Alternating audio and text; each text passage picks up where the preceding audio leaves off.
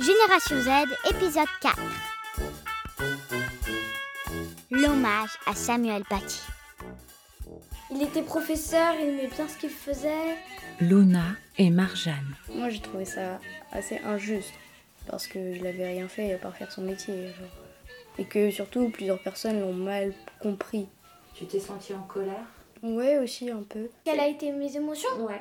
La tristesse. Samuel Paty, professeur d'histoire-géographie, est assassiné le 16 octobre 2020 pour avoir choisi d'illustrer son cours sur la liberté d'expression avec les satires du journal laïque Charlie Hebdo. T'as choqué cet événement Ah oui, oui, j'ai eu un peu peur pour mon prof d'histoire géo. Sarah, Euh, bah, pour les autres profs en général hein, aussi, parce que à tout moment aussi, quelqu'un d'autre euh, peut prendre exemple sur cette personne, pensant qu'il a bien agi, et refaire quelque chose comme ça. J'ai trouvé que c'était important qu'on fasse l'hommage. Cosima, Je pense que ça sert à nous faire comprendre que c'était c'était pas bien et à nous faire réfléchir pendant une minute de silence. C'est bien de penser à des personnes que même si on ne les connaît pas, euh, on subit des choses euh, qu'ils n'auraient pas dû du tout subir, alors euh, leur rendre hommage, c'est tout à fait normal. un hommage national lui est rendu à la Sorbonne le 21 octobre, puis une minute de silence est observée dans les établissements scolaires le 2 novembre. Mais la rentrée des vacances de la Toussaint, précipitée par les nouvelles conditions dues à la crise sanitaire, ne laisse pas aux enseignants le temps approprié pour organiser l'événement et l'adapter aux plus jeunes. Pourtant, une fois encore, leur intuition et leur intelligence émotionnelle leur permettront d'exprimer leurs opinions dans un contexte particulièrement Au complexe. début, on a beaucoup parlé avec notre professeur principal. Marjane, Et puis après, on a fait la minute de silence et ils nous ont lu un texte. Jean Ah, Jean Jaurès, Luna, qu'il avait créé, c'était une sorte de poésie, mais je sais plus. Il s'adressait à tous les profs. Il était très long Cosima, Et on a- j'ai pas compris grand chose. Il parlait de l'instinct, la liberté et le droit de vivre. Tu l'as compris le texte Rien du tout. Scarlett, Vous en avez parlé avec la maîtresse Oui, mais j'ai encore rien compris. J'ai entendu enseignants, chers enseignants, euh, élèves, école. Voilà qu'est-ce que j'ai entendu. Le texte, il durait au moins trois feuilles. T'as une petite idée de quand même pourquoi on a lu ça Aucune idée. Il s'adressait à qui ce texte Aux enseignants. En fait, il s'adressait un peu à tout le monde en disant que Marjane, euh, bah, c'était c'était compliqué, que c'était plus qu'apprendre à lire et à écrire. Mais euh, on n'a pas tous écouté. Il parlait de comment il entrera dans une école Giuliano, et testera les élèves. Et en testant les élèves, il testera aussi le maître. Je trouve ça intéressant mais long.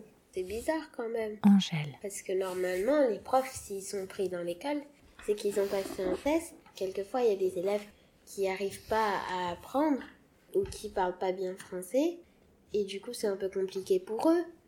Mais euh, les professeurs, ils sont censés apprendre aux élèves à lire et à écrire. C'était un peu une lettre qui parlait de l'école, tout ça, mais je me suis pas sentie concernée non plus par cette lettre. Les profs font leur devoir, enfin font ce qu'ils ont à enseigner aux élèves. Sarah, Parfois c'est dérangeant pour certains élèves d'apprendre des choses, surtout en EMC, euh, mais qu'ils n'ont pas le choix et que de faire apprendre aux élèves ces choses parce que c'est ce qu'on leur demande de faire. Ouais, Euh, euh, ah de, oui, elle comment, disait- de comment euh, enseigner à Elle l'école disait et qu'il tout. fallait qu'ils Genre qu'il, enseignent. fa- qu'il fallait apprendre à lire et à écrire dès le plus jeune Et que âge. c'est un, un métier qui, qui aidait beaucoup dans la société. et Mm. tout. Esteban et Timothée, Vous en avez parlé un petit peu au prof après Bah, Un moi, non. peu, un peu, ouais, genre 2-3 minutes, que c'était grave, qu'on est dans un pays euh, avec la liberté d'expression laïque et Il n'y a pas eu un vrai débat, c'est juste le prof qui, qui Ouais, a voilà, dit qui ça, nous euh, expliquait, voilà, comme si c'était un peu par Nous obligation faisait- qu'il faisait. je sais qui nous pas. faisait la morale, quoi. Je trouve que en fait, euh, il y avait pas beaucoup de gens qui s'y intéressaient à part les professeurs et que c'était plutôt comme euh, une tradition Marjane, et que juste on la faisait et enfin les, les élèves s'en fichaient un peu. Enfin, ils y faisaient pas très attention parce que je pense qu'ils se rendaient pas compte. Donc tu te sentais pas concernée Non, pas trop. Tu pensais que c'était un événement euh, qui était obligatoire. Ah oui, enfin, ouais, c'est un événement obligatoire, mais c'est grave quand même ce qui s'est passé, quoi. Je me sentais obligé moi- moi-même de d'écouter un peu. Ouais, par respect. Quand vous vous avez dit Cosima. neutre, une école neutre pour parler de ça, je trouve que c'est important de parler de ça parce que c'est ça apprend. L'école, elle est faite pour apprendre aux enfants de devenir des citoyens. Du coup, c'est important de leur expliquer déjà comment on fait, qu'on doit faire une minute de silence, tout ça, les hommages. Je trouve que c'est important parce que ça nous apprend aussi à faire, à nous, à nous créer un citoyen libre. Et tolérant. Oui, libre et tolérant et envers les autres. Il voulait expliquer le professeur Scarlett. Samuel Paty la liberté d'expression.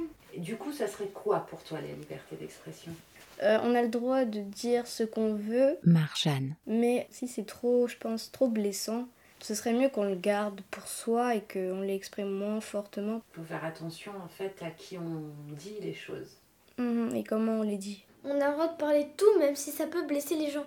Il faut dire la vérité, même si ça peut blesser des gens. Toute vérité est bonne à dire.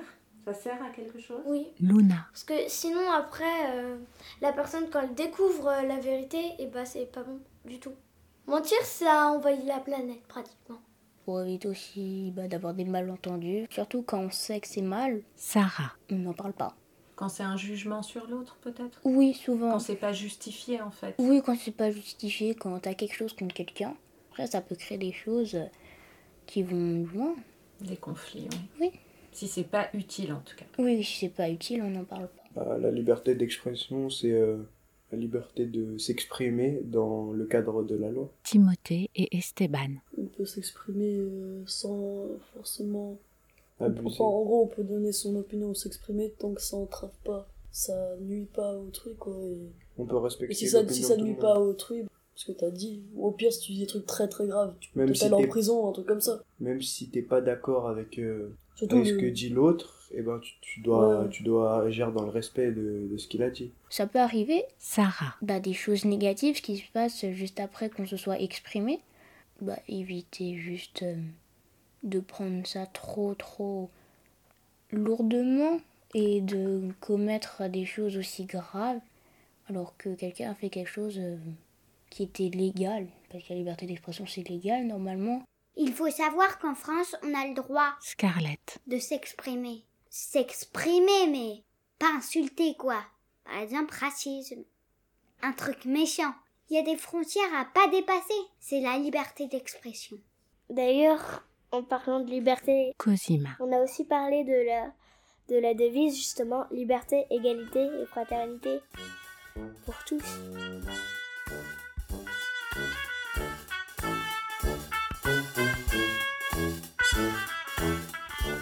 C'était Génération Z, épisode 4, l'hommage à Samuel Paty. J'étais en train de rien comprendre parce que je regarde pas les infos par rapport à ma mère qui regarde beaucoup les infos. Moi je suis plutôt vers euh, le monde des jeux vidéo, les choses comme ça où les jeux, un peu comme les enfants. Ben, c'est normal, tu es une enfant. Merci à ceux qui ont participé.